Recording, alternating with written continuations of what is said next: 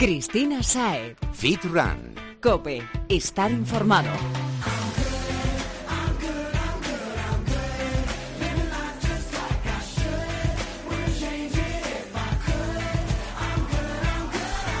Muy buenas y bienvenido, Fitrunner. Aquí empieza tu espacio de fitness, running y nutrición deportiva. Y es un verdadero placer que estés ahí poniendo la oreja una semana más.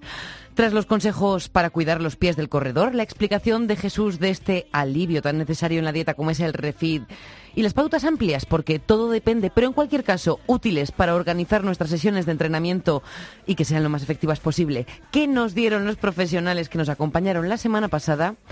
Hoy traemos un montón de nuevos consejos para que apliques a tu día a día y así consigas estar en forma, bueno, en la forma que deseas, mejor dicho, porque mm, dos no somos iguales, pero tampoco dos queremos lo mismo y lo que es más importante, haz esto cuidando de la salud y no perjudicándola, que es lo que pasaría si no hicieses las cosas como debes.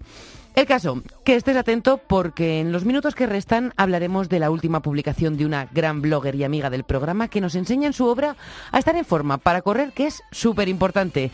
Además, tomaremos martillo en mano y nos pondremos a derribar falsos mitos que están instaurados en el mundo de la nutrición deportiva con Jesús Santín. Mm, Bueno, aquí espero también que hablemos de alguna afirmación verdadera, que si no es así será señal de que estamos demasiado contaminados por la desinformación. Y bueno, también responderemos a la gran pregunta. ¿Cuánto cuesta la operación bikini? Mm, ahí lo dejo. Charlaremos también con un entrenador personal de primera línea sobre el entrenamiento explosivo, que no sé si te suena, pero tanto si es que sí como si no, antes de que me despida, lo tendrás todo clarísimo. Bueno, yo también, hablando de la despedida y aún casi ni nos hemos presentado.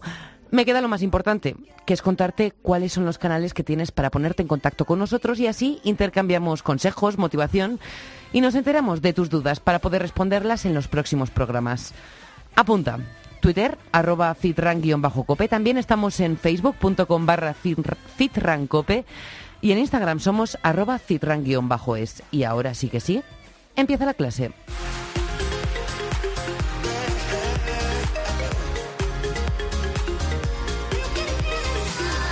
Hay quienes piensan que correr se limita a calzarse las zapatillas y empezar a trotar, pero como te hemos dicho una y mil veces, correr no es solo correr. Quien tiene esto muy claro es la primera invitada de esta semana. Mira si está convencida de ello, que además de llevar toda su vida siendo consecuente con esta afirmación, acaba de publicar un libro que versa sobre este asunto, porque, como reza el título de esta publicación, correr es algo más. Isabel del Barrio, para muchos, On My Training Shoes. Bienvenida y gracias por estar hoy con nosotros. Hola, buenas tardes. Isabel, correr es algo más. Lo primero, darte la enhorabuena por este libro. Y la, primera, gracias. y la primera pregunta no puede ser otra. ¿Qué más es correr para Isabel del Barrio? Bueno, lo más importante es eh, tener una buena condición física, prepararse lo suficientemente bien para, bueno, correr de forma saludable, sin lesiones y, y, bueno, como reza, como bien decías, como reza el título del libro, eh, pienso que para correr hay que estar en forma y no al revés. Ujú. En resumen.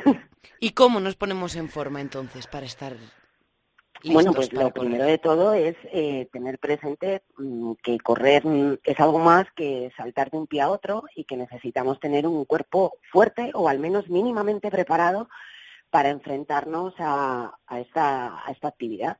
Entonces, ¿cómo nos ponemos en forma? Bueno, pues un buen plan de acondicionamiento físico general, aprender o recuperar patrones motrices de, de los grandes grupos musculares, recuperar la movilidad de las grandes articulaciones, que hay un montón de, de compañeros y población joven que tienen eh, rangos de movilidad muy reducidas por falta de actividad, por malas posturas. Entonces, digamos que reeducar un poquito a, a nuestro cuerpo en ese sentido y, por otro lado, pues un, un buen trabajo de fuerza, un buen trabajo cardiovascular, no solo el que implica la actividad física de, de correr, sino eh, pues tenemos otras actividades que, que nos complementan y, y nos ayudan a mejorar nuestro sistema cardiorrespiratorio. Esto nos vamos a encontrar en el libro, Isabel. Nos vas a enseñar cómo podemos ponernos en forma. Mm, no hay una metodología eh, estricta, ¿no? Además, como decimos aquí en esto del cuerpo humano, lo del café para todos no existe. No, o sea, yo eh, soy fiel defensora, eh, sobre todo para aquellas personas que, bueno, que mm, realmente eh, se planteen, pues, objetivos a corto o medio plazo, de que es muy importante la individualización del entrenamiento. precisamente por eso, porque cada uno tenemos nuestras circunstancias, nuestro pasado como deportistas o como no deportistas, eh, muchos condicionantes a nivel profesional, a nivel personal, entonces... Cada uno es un mundo, sí. Cada uno somos un mundo y todas esas cosas, pues al final a la hora de, planificar nuestros entrenamientos, pues se tienen que tener en cuenta. Que a veces es como, no, pues aunque no tenga tiempo, tengo que sacar no sé cuántas mil horas de entreno. Ya, pero también tienes que estar con tu familia y también tienes que descansar y... Vivir también, es tienes algo que hacer algo más que no sea correr. Pues sí. Entonces, bueno, nos tienes que contar qué es lo que nos vamos a encontrar. Bueno, pues el libro, ahora no recuerdo el total de capítulos que tiene, la verdad, sí, un poco, de, sí, 12 puede ser. Estoy, bueno, imagínate. Sí, ya con la cabeza. Eh, voy un poquito por partes, ¿no? Entonces, como, como te decía, para mí es muy importante el, el que seamos conscientes de cómo funciona nuestro cuerpo y cómo nos movemos. Entonces empiezo pues con una parte fundamental, no solo para correr, sino para cualquier deporte, que es eh, tomar conciencia de nuestra zona media, del core y trabajar Importantísimo. ya de, de, ese control de la zona media, eh, de la musculatura profunda del abdomen, del transverso, de los estabilizadores de la espalda. Y os comentaba que no solo para correr, sino para cualquier deporte y nuestro día a día. Luego continúo con el, mm, con el trabajo postural, de corrección postural, eh, que para correr es súper importante. Sí. Y para nuestro día a día también. Y vemos cada cosa también en el día a día cuando estamos... sí, sí. Y además adoptamos muy malas posturas todos, en el trabajo, sentados, en casa, caminando incluso. Eh, continúo con una parte fundamental que siempre he tratado bastante, que es la de los pies. Eh, trabajo, yo suelo trabajar bastante con, con, con mis clientes descalza para volver a recuperar un poquito la, el sentido propioceptivo de los pies, que se muevan, porque los dedos de las manos los movemos muy bien, pero los pies no. Y para correr, pues bueno, pues corremos con los pies, básicamente. y hay también que cuidarlos, que hablábamos la semana pasada con una podóloga deportiva, porque los tenemos un poquito descuidados para lo importantes que son. Y son, para los corredores, son lo más importante. Y, bueno, pues continúo con la importancia de un buen entrenamiento de fuerza. A nivel, a nivel muscular necesitamos eh, tener una musculatura fuerte, resistente y sobre todo para aquellos que, que hacen carreras de, de, larga, de larga distancia. Y bueno, para los que hacen el trabajo de fuerza y posteriormente el de potencia es fundamental también porque son carreras mucho más explosivas. Aquí te voy a pedir un matiz. No trabajamos la fuerza solo en las piernas, entiendo. No, no, claro, en todo. Hombre, Por si acaso, que también hay, hay el caso.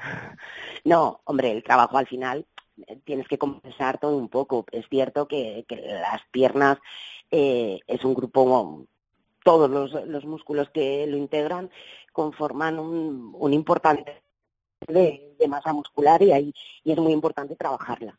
Pero bueno, no podemos olvidar de los brazos ni de la espalda, porque al final una espalda fuerte pues permite que tu postura sea más adecuada, unos brazos fuertes, bueno, pues... Eh, e ir compensados, que si no por muy fuerte que tenemos el core...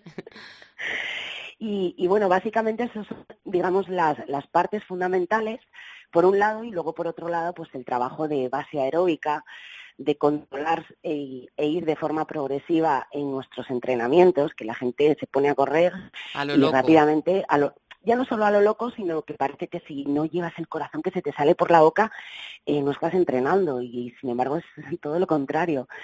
Si no creamos una base aeróbica y trabajar a ritmos muy suaves, eh, además a nivel eh, de oxigenación de la sangre, de que el aparato cardiorrespiratorio trabaje mejor. Al final todos buscamos correr más rápido, pero hay que hacerlo de la forma más eficiente posible es un poquito Además, la queremos seguir corriendo toda nuestra vida y para eso hay que hacer las cosas bien. Toda nuestra vida y además hacerlo sin lesiones, que es muy importante. Ya no solo lesiones a nivel muscular o articular, sino que el corazón también sufre. Entonces hay que cuidarlo. No, está claro. hay que cuidarlo. Y luego, pues, hay una parte muy importante para mí, que es la del descanso y la Mm, nutrición. El entrenamiento invisible que lo ignoramos demasi- con demasiada frecuencia. Con demasiada frecuencia yo creo que cada vez, eh, bueno, la gente to- va tomando un poquito más conciencia de, de su importancia y dedico un, un apartado bastante extenso en ese sentido. En la nutrición tampoco me meto porque no soy nutricionista y para eso tenemos a los profesionales, pero sí al menos indicar que igual, que eh, cuanto mejor comamos, eh, más energía tenemos, eh, mejor va a funcionar nuestro organismo y por consiguiente mejor vamos a entrenar y a rendir. Isabel, ahora te voy a hacer una pregunta un poquito complicada porque de todo esto que me has contado, me pregunto yo, ¿y hay algo que destaque? ¿Dirías que hay una pieza fundamental sin la cual no va a funcionar? Bueno, pues la Es cabeza, difícil, la cabeza. la cabeza. Creo que todos tenemos que ser muy conscientes de dónde estamos, de la situación de la que partimos, dónde queremos llegar y tener la cabeza y paciencia suficiente para llegar hasta allí y no querer saltarnos ningún paso. Debemos ser pacientes, que esto no es mágico. No, no lo es, no lo es. Y bueno, pues es lo que hablamos siempre, que al final pues hay que ir poquito a poco, que no pasa nada, que no todos tenemos mm, por qué correr un, una maratón y si no la corremos nunca tampoco pasa nada. No nos hace Compites mejores, contra ti mismo. sí, no nos hace ni mejores ni peores corredores.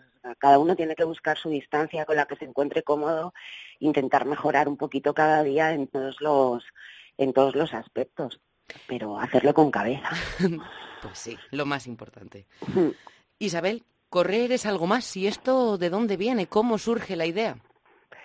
Bueno, pues eh, desde que tengo el, el blog, bueno, pues al poco de, bueno, de, de comenzar a escribir, hay una sección específica de, de carrera porque pues me empezaba a encontrar cuando hacía entrenamientos a la gente y tal, y bueno, los talleres que impartíamos, pues es un poco que la gente va a lo loco, que el índice de lesiones no para de, de aumentar y que sí es verdad que parece que tenemos mucha información, pero, pero no la, no la, no la usamos de, de forma adecuada. Sí, hacemos El- la selección que más nos conviene a que nosotros. más nos conviene, o bueno, vemos que el vecino va a correr una ultramaratón y yo también quiero. Entonces, bueno, era un poco como decir, venga, vamos a poner las cosas en orden, que correr está muy bien, a todos nos gusta correr, o no, porque ojo, es que no tienes por qué correr, si no te gusta, o sea, no tienes por qué hacerlo, que parece que ahora como que si no corres eres un raro. o sea, Cada uno tiene su deporte y a todos Claro, no nos puede hay gustar mil lo cosas mismo. que, que podemos hacer con tal de, de movernos y, y de incorporar el ejercicio físico a nuestra vida. No todo tiene que ser correr, pero si decides correr o no, que sepas que hay mucho más detrás.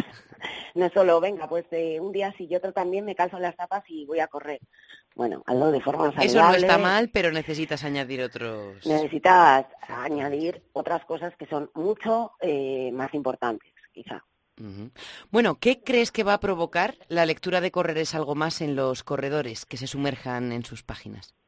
Bueno, yo eh, hasta ahora estoy recibiendo buenas críticas de las personas que, que, bueno, que han adquirido el libro y yo, pues mi idea es aportar un poquito tanto de mm, mi experiencia como profesional del sector y como también como corredor amateur.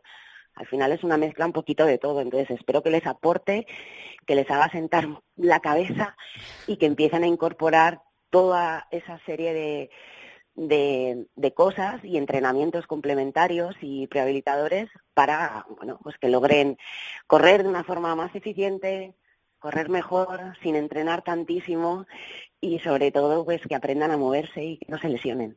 Eso es, cuidando la salud. A ver si lo conseguimos con, con este Bueno, libro. Esperemos que sí, esperemos que sí.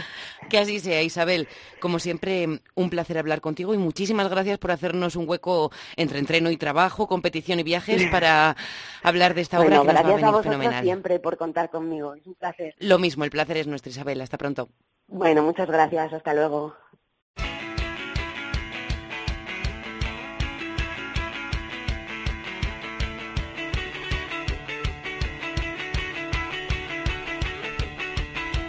La semana pasada celebramos el Día Mundial de Internet. Bueno, en mi opinión su día es todos los días del año, ya que no hay jornada en la que no nos conectemos de una u otra manera a la red. De modo que no supe muy bien cómo celebrarlo, si haciendo un uso más intensivo de él o pasando por completo de las conexiones. Bueno, no voy a ponerme aquí a filosofar, que me conozco y me enrollo como las persianas. El caso es que vivimos en una sociedad conectada y eso tiene muchas ventajas, como hemos dicho en innumerables ocasiones, pero también tiene inconvenientes derivados en su gran mayoría del exceso de información. Una cantidad ingente de contenidos y de opiniones al respecto de todos los temas, que si además se refieren a un ámbito sobre el que todos creemos saber algo, complica el asunto bastante. ¿Y cuál es el resultado? Pues bien, el producto que nos queda es un popurrí de ideas entre las que algo hay de cierto, pero también hay mucho de mito. Para ayudarnos a distinguir lo que llamaríamos información de desinformación, está ya preparado nuestro gurú de la nutrición deportiva. Veremos hasta qué punto son ciertos nuestros pensamientos sobre lo que es y lo que no. Jesús Antín, bienvenido y gracias por acompañarnos una semana más. Buenas tardes, una semana más con vosotros. Bueno, ¿qué tal ha ido? ¿Novedades en balance? ¿Mucho estrés? Eh, son, las, son las épocas complicadas. La verdad es que hay mucho, mucho, mucho jaleo y todavía después de, que lo que es San Isidro siempre se espera más, más plazo de personas para, para estas fechas. Hay que apretar este par de meses que luego enseguida llegan julio y agosto y la gente parece que, que empieza con los helados y se olvida de la dieta. No, seguro que tendré personas que llegarán en julio y querrán algo para, para agosto. Y siempre les pregunto que agosto de qué año. que me voy a la playa, me tengo que meter aquí. Básicamente, si suele ser un, en un mes, haz lo que puedas conmigo, pero haz algo. Bueno, pues haremos lo que se pueda, que siempre lo haces, Jesús. Acabas de escucharme y es que, como comentamos a menudo, hay muchos falsos mitos en el mundo de la nutrición en general y de la deportiva en concreto, casi más. ¿Te parece si empiezo a soltarte afirmaciones y tú ya nos vas contando si son o no ciertas? Venga, vamos a ver si aportamos un poquito de luz. A ver, empezamos. Son muchos los que aseguran que todo lo natural es bueno. Tal cual. ¿Es cierta esta afirmación? De manera absoluta, sí o no. Si lo que queremos decir es que todo lo natural es bueno, diciendo que todo lo que no es natural es perjudicial, eso no es cierto. La, hay muchos avances en cuanto a la industria alimentaria, han enriquecido muchos productos, eh, muchos otros que además se consideraban que siendo naturales eh, son tan, tan, tan buenos, está viendo que por la manera de cultivar, por la pobreza de los suelos, etcétera, etcétera, por el transporte del producto a los puntos de venta, pues están perdiendo propiedades. Entonces, eh, no hay que ser tan purista, pero evidentemente siempre lo que tiene menos componente químico o más eh, eh, libre de todas estas que está, mejor que mejor, pero a veces todos estos componentes o todas estas sustancias o estos aditivos mejoran la calidad, la conservación y ciertas propiedades de los productos que se van perdiendo con el tiempo, con lo cual no hay que ir de un extremo al otro, siempre en el medio está la, la virtud. O sea que no es que todo lo natural sea bueno, no es malo, pero tampoco es un bueno absoluto. Sí, básicamente no es que vaya a ser peor lo que no sea natural, pero tampoco quiere decir que lo natural sea bueno per se. Simplemente por el mero hecho de ser natural. Habría que, entender o definir qué entendemos por natural, mejor dicho. Claro, y también bueno para quién, porque imagino que tenemos de todo. Depende de qué producto, depende en qué momento. Al final, como siempre dices, depende. Bueno, pues voy a ir con la siguiente verdad o mentira. Entre los endulzantes está muy de moda el sirope de agave. Lo vemos ya en todo, ya no solamente el botecito de sirope, sino que, también lo tienen las galletas, los bizcochitos, todos este, todo este tipo de productos. Mm, dicen que es una opción natural y sin refinar y que es mejor, más sana. Mm, pero ¿quiere esto decir que no engorda?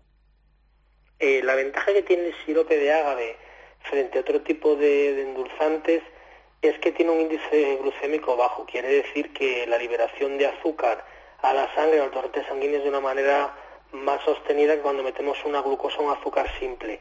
Es debido a que tiene un porcentaje de, fructosa más alto, pero así la fructosa sigue siendo un hidrato bastante simple. como hemos hablado otras veces con la fruta. Tampoco es que sea la panacea. Luego tenemos que tener en cuenta que la carga glucémica eh, tampoco es que sea excesivamente baja, es decir, al final la carga glucémica, independientemente de qué hidrato de carbono sea, si de alto índice glucémico bajo, es la cantidad de hidrato que tiene por, porción, por 100 gramos, por poner un ejemplo. Entonces, tampoco es que sea mínimo, si no mal andaba entre los 60, 75%, 50%, depende, es que hay mucha variedad, porque hay veces que según el fabricante se tiende a poner sirope de agave, pero luego está mezclado con y demás. Entonces, leer el, cuadrito de valores claro, nutricionales. Es una alternativa saludable, sobre todo que se planteó para gente con diabetes, para poder endulzar, pero tampoco es eh, un aporte insignificante de calorías o algo que no se deba tener en cuenta. Pues aquí Jesús, mójate, que si engorda o no engorda. Engorda si abusamos del sirope en la cantidad en la que no debemos, pero tanto como si abusamos del azúcar, con lo cual eh, es, relativo. ¿Qué, engorda? También engorda, eh, yo he visto gente con sobrepesos de 10 kilos con comida que se considera de dieta, porque engorda el pollo o el arroz, si comes mucho, sí, si no es una dieta de definición también se puede hacer, con lo cual depende de la cantidad que estés añadiendo y de lo que estés abusando del sirope. No, eh, está claro, de acuerdo. Entonces, no, no es un producto que no engorde, engorda como los demás, lo que pasa es que dependiendo de cómo te lo comas te va a hacer un efecto más o menos perjudicial. Digamos que para la proporción que se suele usar de manera razonable, tiene mucho menos aporte calórico y tiene un impacto en insulina muchísimo, muchísimo más bajo que otros endulzantes que se aporten en la misma cantidad. Si lo queremos medir así, entonces sí. Fenomenal. bueno, voy a seguir hablando del dulce por una creencia extendida gracias al mítico Arnold Schwarzenegger. Mm, acostumbraba a comer hidratos en forma dulce después de entrenar. Y ojo porque este señor entrenaba por las tardes, o sea que se metía sus pasteles y sus bollos ya a última hora del de, día, la tarde-noche. Eh, y aquí te voy a hacer la pregunta, el kit de la cuestión. ¿Comer dulce para construir músculo funciona? A ver, si me permites primero hacer una, una alusión a Arnold. También Arnold, he visto gente que dice, es que Arnold bebía cerveza, porque hay un vídeo de Pumping Iron mitiquísimo en toda la cultura del mundo del deporte de musculación, que quien no haya visto Pumping Iron es como quien haya visto lo que el viento se llevó, digamos. Es decir, es, una película eh, obligada, un, un, documental obligado. Sí. Entonces, no descontextualicemos. Arnold hacía de manera simple lo que ahora se viene haciendo de manera complicada. Es decir, después del entrenamiento, eh, lo que interesa al cuerpo es reponer los depósitos de glucógeno, de azúcar, lo más rápidamente posible. Antes que ponerse a reconstruir músculo, antes que ponerse a hacer cualquier otra función. Es recuperar esos depósitos de azúcar, pues si tenemos que volver a utilizar el músculo en un periodo de, tiempo corto. Pero Jesús, el otro día cuando hablábamos de esto, del posentreno necesario para que nuestro cuerpo reaccione también al entrenamiento, eh, hablábamos de hidrato y proteína, pero lo que comía este señor llevaba bastante grasa y azúcar también. Claro, él lo hacía de una manera muy simple, es decir, eh, él utilizaba todo el azúcar que tenía eh, los dulces para reponer el glucógeno, independientemente de que la grasa por su metabolismo no le afectaba y porque en la época de Arnold la gente entrenaba doble dividido, es decir, se entrenaba dos veces al día del orden de dos horas por cada entrenamiento. Con lo cual, al final, el consumo calórico era muy alto. ¿La jornada laboral era más corta? No, simplemente la gente se dedicaba más a entrenar y menos a hacerse fotos en Instagram y en Facebook, que es lo que hace la gente cuando va al gimnasio. Entonces la gente cuando iba al gimnasio iba a entrenar no iba a pasar el rato, con lo cual dos horas bien aprovechadas, una hora y media bien aprovechada, evidentemente rendía más que las tres horas que se pasa muchas veces ahora la gente en el gimnasio. Y también la gente que se dedicaba exclusivamente a ello vivía de ello.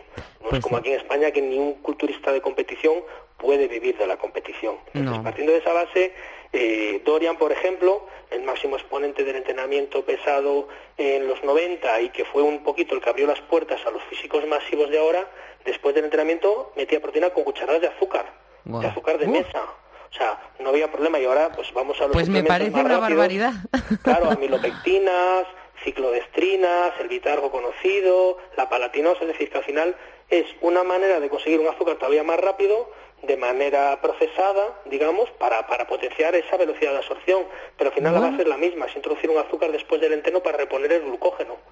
Que a él no le importaba la grasa, o a lo mejor eran las únicas grasas que consumía, o a lo mejor siempre digo, lo bonito, lo divertido para contar en una anécdota, es decir, yo he visto a Arnold comerse una caja de seis donuts después de entrenar, a lo mejor solo hacía uno o dos días, el resto días comía fruta o comía otra fuente de hidrato, ¿vale? Pero bueno, siempre la, la única misión que tiene es esa, reponer el azúcar después del entrenamiento. ¿Y a nosotros nos daría resultado? Porque claro, si se afirma que Arnold Schwarzenegger construía su músculo con ese dulce posentreno a última hora del día, ¿Qué pasa si lo aplicamos nosotros a nuestro cuerpo? Si, queremos decirlo bien, podremos decir que Arnold utilizaba como estrategia dentro de su programa muscular y su programa de nutrición para crecer muscularmente los dulces después del entrenamiento. Pero de que haya una construcción de músculo por comer pasteles después de entrenar, entonces creo que el 80% de la gente que va a un gimnasio crecería. Porque creo que no hay cosa más satisfactoria que poderse comer un dulce después de entrenar. Ay, sí con lo cual yo he visto a, eh, profesionales de aquí de España eh, comerse donuts después de entrenar perfectamente, o Craig Titus o gente en Estados Unidos que después de entrenar el Dunkin' Donuts, vamos, eh, lo asaltaban pero porque llevan otros protocolos de trabajo, son otro tipo de volúmenes, son otro tipo de físicos, hay mucha, mucho alrededor de todo esto. No, la gente solo ve el donus y piensa que extrapola y dice, si está grande y come donuts y yo como donuts estoy grande, y no es así. Estás grande pero redondito. Claro, son, son, hay que siempre contextualizar todo lo que se hace dentro de un plan.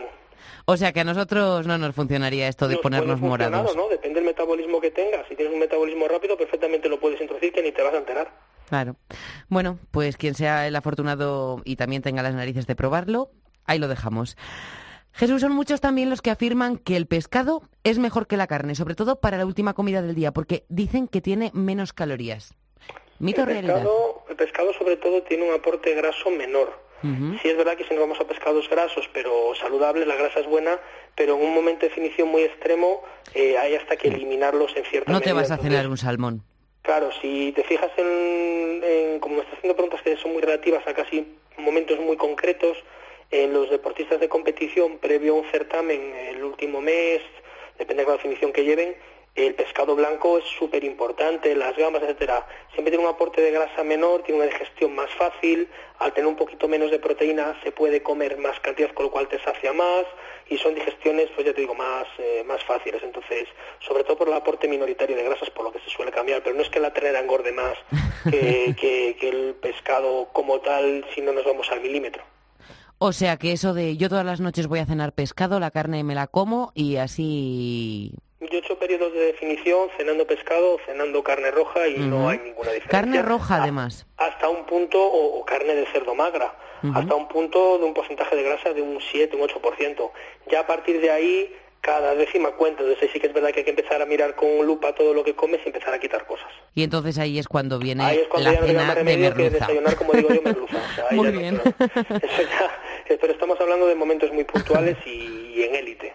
Bueno, pues ahora que estamos hablando de las proteínas, del consumo de ellas, que también se, se vuelve prácticamente pues, la base de la dieta de una persona que está en estas condiciones, no de las que estás hablando ahora. Consumir mucha proteína provoca mal aliento. Eso no es cierto.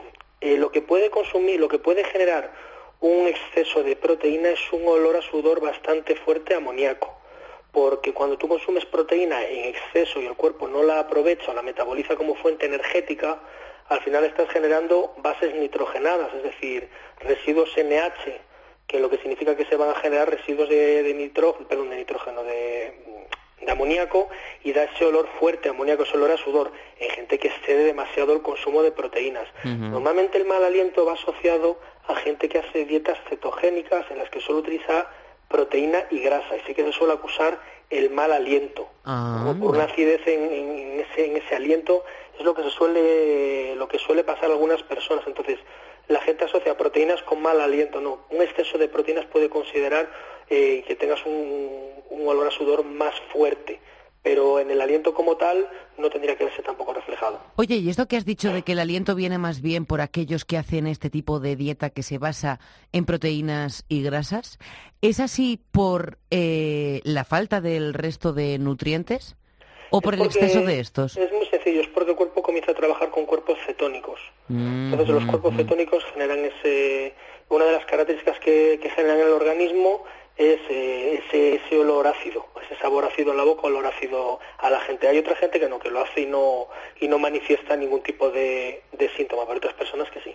Bueno, pues no estamos haciendo más que ver mitos. Madre. Jesús, saltamos al mundo de los suplementos, ¿te parece? Venga. Que también tiene tela. A ver, los quemagrasas solo funcionan con la gente con sobrepeso, ¿real o falso? Los quemagrasas cuando yo los suelo incorporar es a la gente cuando ya está en un punto muy bajo de grasa como hacen la manga. Es decir, una persona eh, que tiene un sobrepeso con una buena alimentación ya va a bajar y el nivel que le va a hacer de, eficacia del termogénico va a ser el mismo en una persona con un sobrepeso, con una persona delgada, pero la persona delgada, cuando ya tiene, o perdón, con más que delgada, con un punto de grasa bajo, eh, es la costumbre del, del, del, argot de la calle. Nosotros decimos definido, la gente dice delgado. Entonces, cuando es un porcentaje de, de grasa bajo, es cuando mejor te puede ayudar un, suplemento de, de quemagrasas, pero no porque funcione más, sino porque ya no tienes herramientas de dónde tocar, ya no puedes subir más el cardio. Ahí es cuando necesitas un empujón. Claro, es es el as de la manga. Entonces, es una pena malgastarlo en una persona que tenga un sobrepeso alto que haciendo una dieta razonable, sin grandes privaciones, va a bajar a la misma velocidad. Con lo cual yo siempre se lo digo a la gente, déjalo como, como estrategia, como herramienta, pero funcionar funciona en ambos casos. pues sí. Oye, ¿y los suplementos adelgazan? Depende de qué suplemento. Si está diseñado para ello, directamente se toma para perder grasa. A veces, por efecto colateral beneficioso, se pierde grasa. Es decir, todo, todo eh, nutriente eh, que favorece, por ejemplo, el crecimiento muscular, al tomarlo, si tú creces muscularmente, tienes más capacidad de quemar grasa porque tienes más metabolismo. Si tú tomas una comida que no te aporta grasas ni azúcares, estás contribuyendo a perder grasa, pero no es la función fundamental del suplemento, es la consecuencia de. Ahora, si tomas un termogénico, un L-carnitino, un lipotrópico, estás tomando un suplemento que quema grasa porque su función es la de quemar grasa. O sea que depende. Aquí no hay generalidades. Claro, es como cuando la gente dice la creatina me hace crecer muscularmente. No, la creatina te hace crecer muscularmente de manera indirecta. Es decir, si trabajas. Tú tomas la creatina, tienes más fuerza para entrenar, puedes alzar más pesos, generas más roturas fibrilares, eso se traduce en un incremento de músculo. Lo que te crecería o lo que te haría crecer de manera directa es el consumo de proteínas, que eso construye directamente la, la musculatura, ese estímulo. Pero por eso te digo, que muchas veces los, los, daños colaterales beneficiosos, no como algo negativo, es lo que te hace perder grasa, pero no que el suplemento esté diseñado para eso. Ayudan, pero no hacen magia. Ninguno. Jesús, ya antes de dejarte marchar tranquilo, ahora que entramos en época de fiestas, de vacaciones, festivales y otros vaivenes varios, ¿qué hay de cierto en la extendida creencia de que las comidas grasientas chupan, haciendo que el alcohol no nos afecte tanto? A ver, eso es una realidad. ¿Por qué? Porque todo lo que sea introducir una grasa en el estómago, aparte de crear una película protectora, va a ralentizar la digestión. Es como cuando mezclamos un azúcar con otro tipo de alimento y bajamos su índice glucémico. Si tú generas una digestión más lenta, vas a hacer que el alcohol se digiera de manera más lenta, entonces su subida al torrente sanguíneo sea más lenta. Por eso, cuando tú tomas, por ejemplo, lo típico, un vino eh, en el vermú antes de ir a comer y no has comido nada, la gente dice, uff, es que el vino me, me, me, marea, me pone, me da un colocón. No, no, es que estás en ayunas y estás tomándote un vino. Si ese mismo vino te lo tomas durante la comida, no genera el mismo efecto. Es por la, por la modulación de cómo se libera ese alcohol en la sangre, nada más. Entonces, claro, en toda la comida que hay en el estómago favorece una digestión más lenta del alcohol. O sea que si, si tenemos pensado salir y pasarnos un poquito con las copas, que cenemos como campeones. Sería, sería, lo suyo. Oye, y ya, por último, que me ha venido a la cabeza el hilo de esto, eso de tomarse un cubata con refresco cero, eh, ¿está bien o es una tontería? A ver, yo siempre se lo digo a la gente. Eh, mucha gente cuando viene aquí me dice, quítame todo lo que quieras, pero no me quites las cañas o no me quites el alcohol. Entonces siempre digo, vale, todo lo que puedas restar a tu favor y que no te comprometa, siempre hazlo. Entonces, si antes, si no estás dispuesto o es imprescindible o imposible, cosa que yo no creo que sea así, el no tomar No, te miran un poco raro, pero te lo ponen. O sea, pero bueno, dices es imprescindible pues porque tengo un compromiso social en el que tengo que tomarme una copa. Cuando antes a lo mejor tomabas tres copas y es que no te hacía falta ni cambiar los hielos del vaso porque si ni se derretían, ahora pues la calientas un poquito más y que se derritan un poco porque por lo menos quiere decir que no te vas a ver tres, te vas a ver a lo mejor dos o una. Que sea más cortita de alcohol, cuando antes la llenabas hasta el segundo hielo, la llenas hasta el primero y si le puedes quitar el azúcar al refresco, pues ese azúcar que al final no te aporta nada y se lo estás quitando. Yo por ejemplo lo que le digo a la gente cuando hago una comida libre, el café me lo tomo con edulcorante. Y la gente dirá, pero si te acabas de comer lo que no está en los escritos, que no suele ser el caso. Primero, por sabor, porque el café ya si no es con edulcorante me sabe raro. Segundo, no me aporta un, al paladar una satisfacción extra el azúcar en el café, si lo puedo eliminar, ¿para qué lo voy a tomar? Me aporta a lo mejor en forma de donut, no en forma de azúcar en el café. Entonces, todo lo que quite, bienvenido. Está claro. Oye, pero siendo coherente, no obsesivo, decir, no, uff, me van a no, es que ¿para qué quiero ese azúcar ahí si no me aporta nada? no, pues sí. No me va a cambiar la vida, pues lo quito. Vergüenza en casa y el cubata con Coca-Cola cero, Cas cero, Fanta cero o lo que sea cero que no nos va... Yo siempre le digo a la gente, cuando me dice, ¿y cerveza sin alcohol? Digo, sin problema si no tiene alcohol. Digo, lo que pasa es que si te gusta la cerveza me dirás que la cerveza sin alcohol no sabe a cerveza. Y me dicen, efectivamente, entonces digo, te quito la cerveza. Uf, la cerveza sin alcohol es una buena opción. al final claro. todo depende de lo que te quiten o lo que te pongan. El contexto lo es todo. Sí, al final lo es todo. Bueno, Jesús, como preveía, mucho mito, poca realidad, pero gracias a ti ya hay un poquito más de luz en el camino. Como siempre, gracias y hasta la semana que viene. Hasta la semana que viene, chicos. Fidraner, si quieres ponerte en contacto con Jesús para que diseñe el plan que más se ajuste a tus necesidades, busca Balance Fit Club en Facebook, llámale al 91 534 0905 o si tienes la ocasión, lo mejor, acércate a su centro en Madrid, muy cerquita de Cuatro Caminos. Cristina Saed. Fit Run. Cope. Estar informado. Por cierto, ¿recuerdas que hablábamos hace unas semanas de los superalimentos, sus propiedades y lo populares que se están haciendo? Pues bien, Nielsen acaba de publicar su último informe de mercado y su consumo ha crecido más de un 4% en los últimos meses en nuestro país. Ahí es nada. Y como te contamos, la tendencia indica que seguirá creciendo. Bueno, ante estos datos, Fidraner, te pregunto, ¿y tú? ¿Ya los consumías? ¿Formas parte de ese porcentaje que ha comenzado a consumirlos en los últimos meses? ¿O aún no te has animado? Probablemente los consumes, aunque no seas consciente de ello, pero vaya, que aquí tienes, bueno, aquí no, en cope.es, el podcast número 23 de esta temporada, si quieres saber más sobre ellos.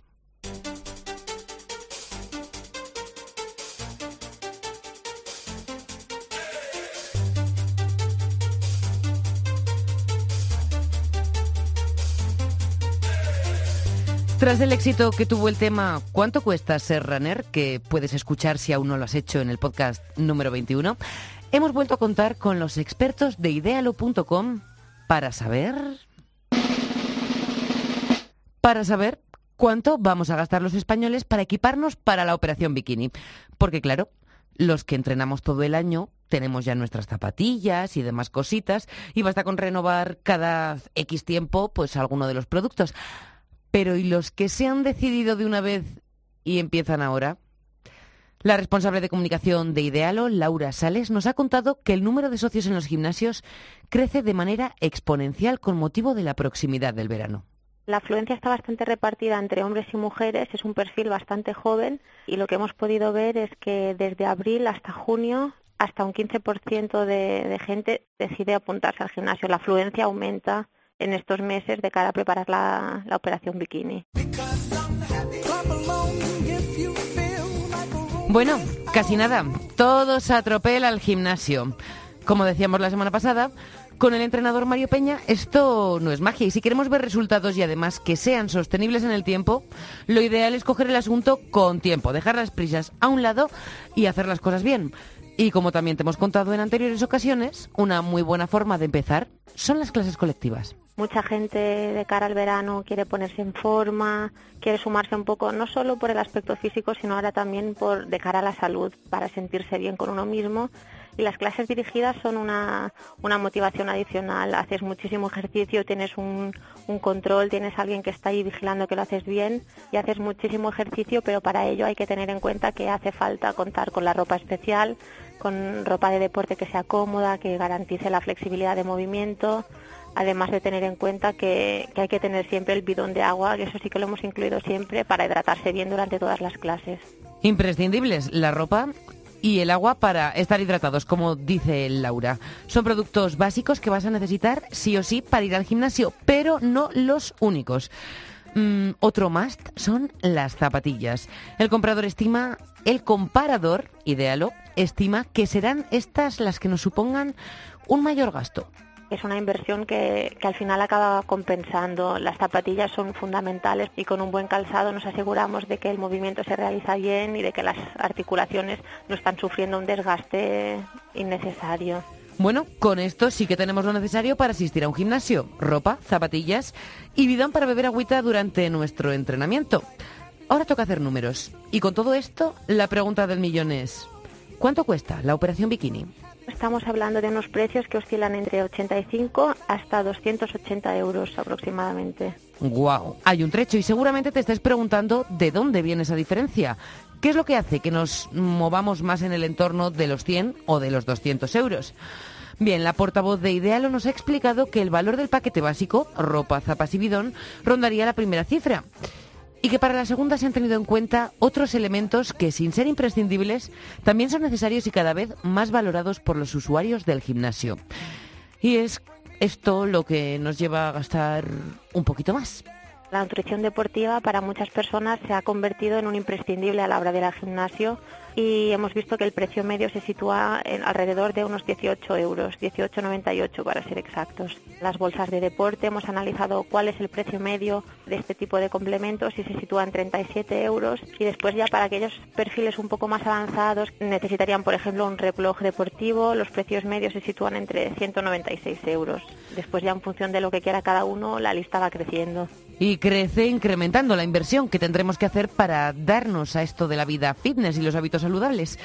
Así que, como nos ha recordado Laura, merece la pena detenernos antes de sacar la cartera y comprar.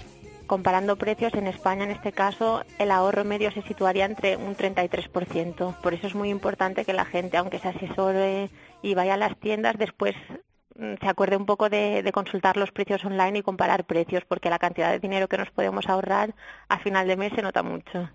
Hasta 100 euritos de ahorro, que se dice pronto. Y ahora te pregunto yo a ti, Fitrunner, ¿has hecho tus cuentas? ¿Cuánto te ha costado equiparte para la operación bikini?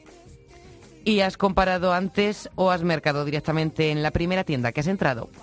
Cuéntanoslo a través de Twitter, Instagram o Facebook. Estamos deseando leerte.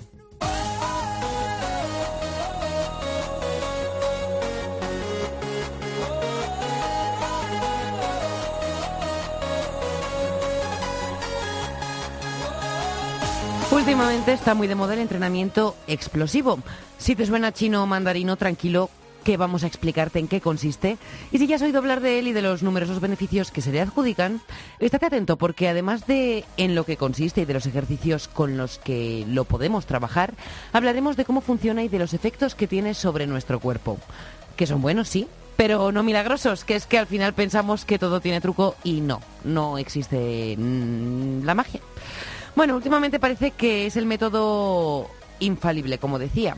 Nos encantan este tipo de palabras, pero veremos qué es lo que nos cuenta el siguiente invitado, un entrenador que está muy acostumbrado a trabajar con este tipo de entrenamientos.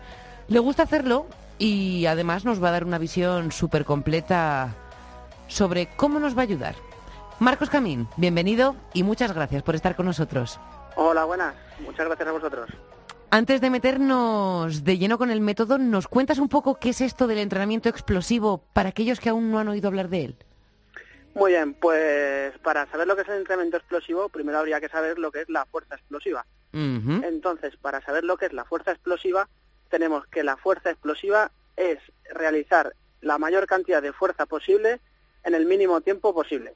rápidos. es decir, rápidos y repentinos. Mucha fuerza en poco tiempo. Eh, entonces, esto es la fuerza explosiva por lo tanto, un entrenamiento explosivo tendría que ir enfocado a trabajar este tipo de fuerza. Entonces, ¿hablaríamos, Marcos, de ejercicios explosivos o movimientos explosivos? Muy bien. Eh, se podría hablar de las dos cosas, tanto de ejercicios como de movimientos, porque al final un ejercicio está compuesto por movimientos. Sin embargo, yo siempre aconsejo que se trabaje por movimientos. ¿Por qué? Simplemente pues por una razón muy sencilla que los movimientos son más simples, por lo tanto podemos entrenarlo de una manera más óptima, más focalizada. Eso es. Vamos a especificar un poco, Marcos. ¿En qué momento de la ejecución se debe aplicar la máxima fuerza dentro de un ejercicio? Claro. Muy bien. Eh, la máxima fuerza debe ser aplicada al principio, que es donde vamos a trabajar exactamente la fuerza explosiva. Es decir, tú estás partiendo de cero, tú partes de de una posición neutra, sin movimiento, y de repente, ¡pam!, tienes que sacar la mayor fuerza posible en el mínimo tiempo posible. Por lo tanto, la fuerza tiene que ser aplicada al principio. A ver, ¿podríamos poner algún ejemplo de algún ejercicio para que nos quede claro? Sí, por ejemplo, muy fácil.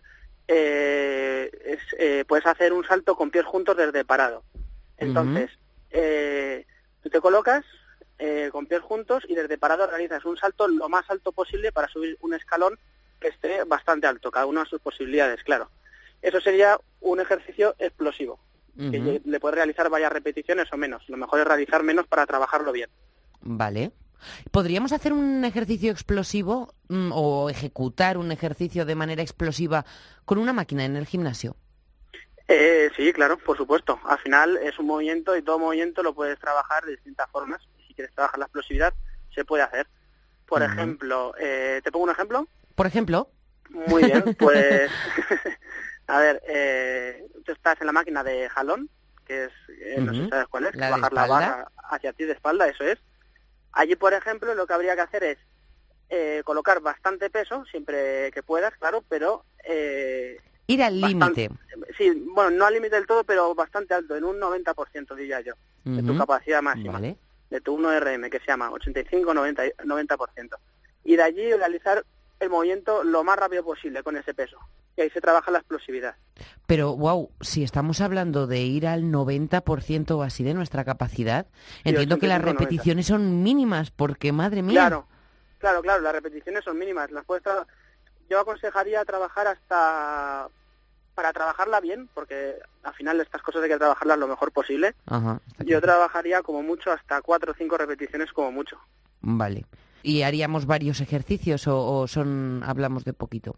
Se podrían hacer varios ejercicios, claro, por supuesto. Siempre este, este tipo de entrenamiento requiere un descanso eh, un poco más largo de lo normal para recuperar bien y poder y poder hacer bien el siguiente ejercicio o la siguiente serie. Mm, ¿Cuánto sería un poco más largo de lo normal? Un poco más largo, pues a ver, a lo mejor yo creo que la gente está acostumbrada a descansar dos minutos o por ahí, que son que suele ser el típico entrenamiento. ¡Qué barbaridad! Claro, claro, porque esto es un entrenamiento específico de explosividad.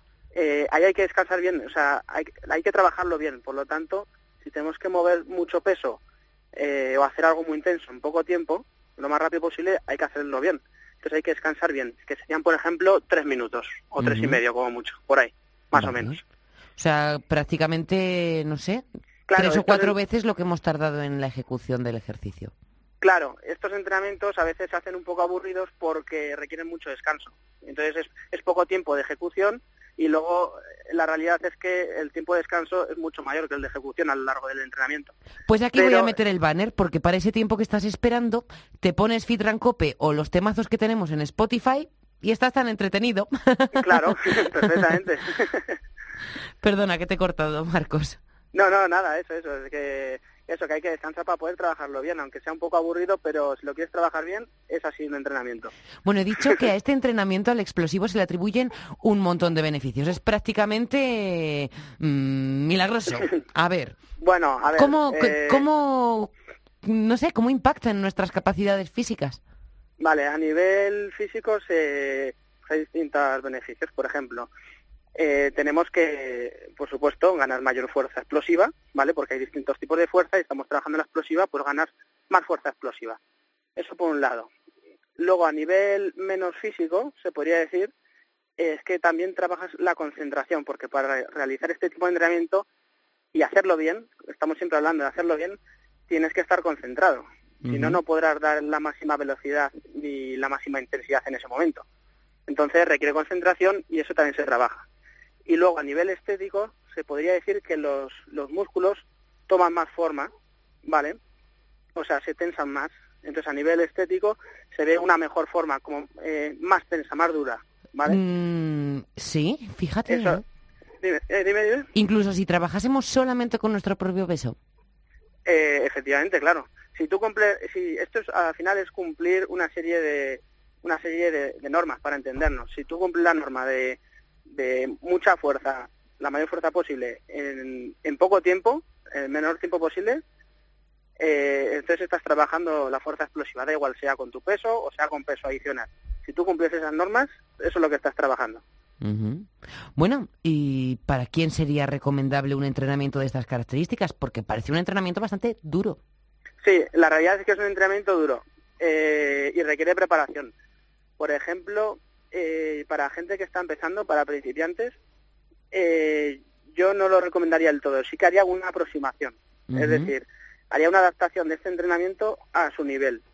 Eh, en vez de tanta intensidad, bajaría intensidad, metería más repeticiones. ¿Podríamos poner también un ejemplillo para que quien esté en su casa a ver si se anima a probarlo? Dice, Sí, venga, por voy a entrenar. sí. Claro, eh, por ejemplo, eh, seguimos con, la, con el ejemplo de los saltos, ¿no?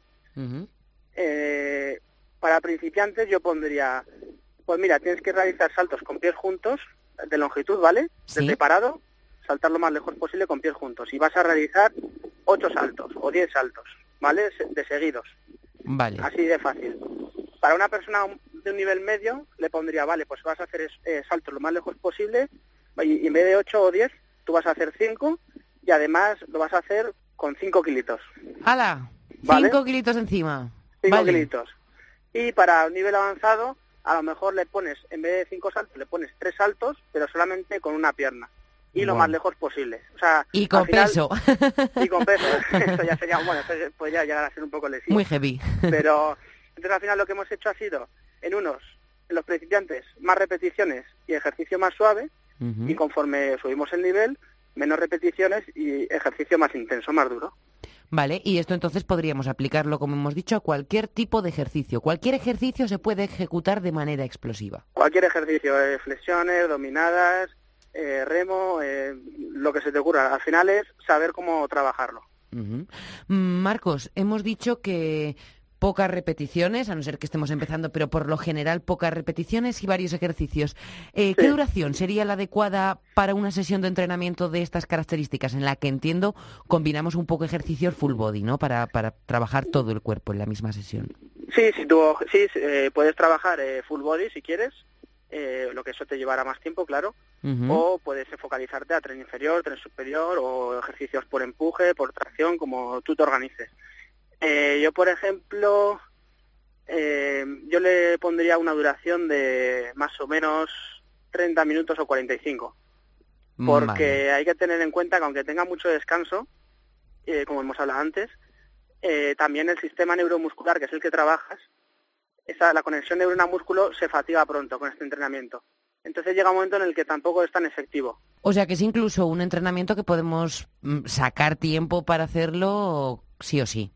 Sí, hombre, sí, Ah. claro, claro, claro. Eso Hablamos que un entrenamiento de pesas en el gimnasio lleva unos tres cuartos de hora, un entrenamiento explosivo puede llevarnos hasta media hora y ser completo. Sí, efectivamente. O y sea que no con hay más excusas. beneficios. Con más beneficios, además, sí. Mira, lo tiene todo. Sí, sí, me está gustando mucho esto del entrenamiento explosivo, pero no sé, me da a mí como que mm, si no hagamos las cosas bien nos puede llevar a una lesión de cabeza. ¿Alguna Sí. recomendación para lesionarnos mm, menos, ¿Menos? o evitar lesionarnos en uno de estos movimientos explosivos?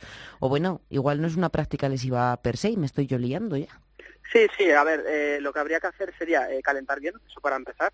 Con, empezamos con movilidad articular, seguimos con, con algo que nos active a nivel de a nivel metabólico, podríamos hacer un poco de cardio, ¿no? Skipping. un, un trote suave, sí, unos burpees, por ejemplo, y, y, y luego habría que hacer una aproximación al, a- al ejercicio que vas a hacer. Es decir, en vez de directamente ponerte y hacerlo ahí al 100% el ejercicio, hacer una aproximación hasta que llegues al ejercicio que quieres hacer. Sería una especie de calentamiento un poquito más duro. Sí, una- un calentamiento general y luego un poco más específico hacia lo que quieres trabajar. Oye, Eso ah, es. no sé por qué mientras me estabas diciendo esto me ha venido a la mente una flexión, un fondo, ¿no? O un Sí. push-up o como lo quieras llamar. Sí, flexión, sí. Eh, en este caso, la máxima fuerza la hacemos al hacer el press, al subir. Hacer el, el empuje, sí, al subir. Al subir. Igual entiendo que la sentadilla también es... La sentadilla es al subir, también es, es de empuje. Vale. Sí, el- es muy fácil tanto en la flexión como en la sentadilla, que en las dos se baja y se sube. eh, la, la bajada es un trabajo excéntrico de los músculos implicados. Por ejemplo, en, en la flexión, tú al bajar, está trabajando excéntricamente los pectorales. Es decir, el, el trabajo excéntrico quiere decir que el músculo está trabajando mientras se estira. ¿Vale? Es decir, tú, tú cuando bajas, el pectoral se estira y, y mientras está trabajando. Fíjate, incluso hablábamos la semana pasada de que en la sentadilla se trabaja casi más la espalda que con los ejercicios específicos de espalda. El lumbar. eh, sí, la, la, lumbar, zona sí, lumbar. Sí, sí, sí, a veces se carga un poco, por eso hay que tener una postura y estar recto. Y como decimos, y después del trabajo excéntrico que estás abajo, cuando subes y empujas, es el trabajo concéntrico, es decir, el músculo trabaja mientras se contrae hacia adentro, mientras se acorta. Eso sería la diferencia. Pues con esto, claro, clarísimo, y ahora ya sí que podemos hacer cualquier ejercicio que, como nos has dicho, todos son válidos para este, para este entrenamiento. Sí, Mm. Marcos, eh, muchísimas gracias por estar hoy con nosotros, por enseñarnos este entrenamiento y enseñarnos a ejecutarlo de manera que no nos vaya a causar una lesión. Eso es. Ha sido un placer y estaremos en contacto. Muy bien, muchas gracias a vosotros.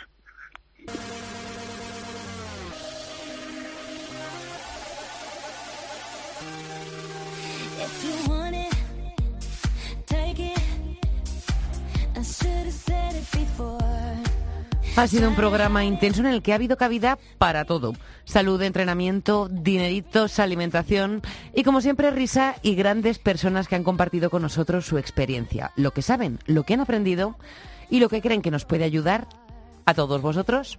Muchísimas gracias.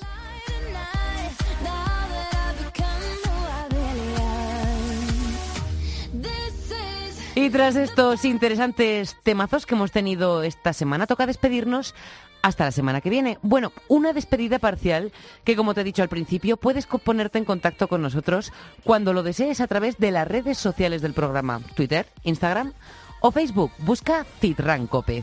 En la técnica, Patricia León y nuestro gran Pedro Díaz Aguado en la producción.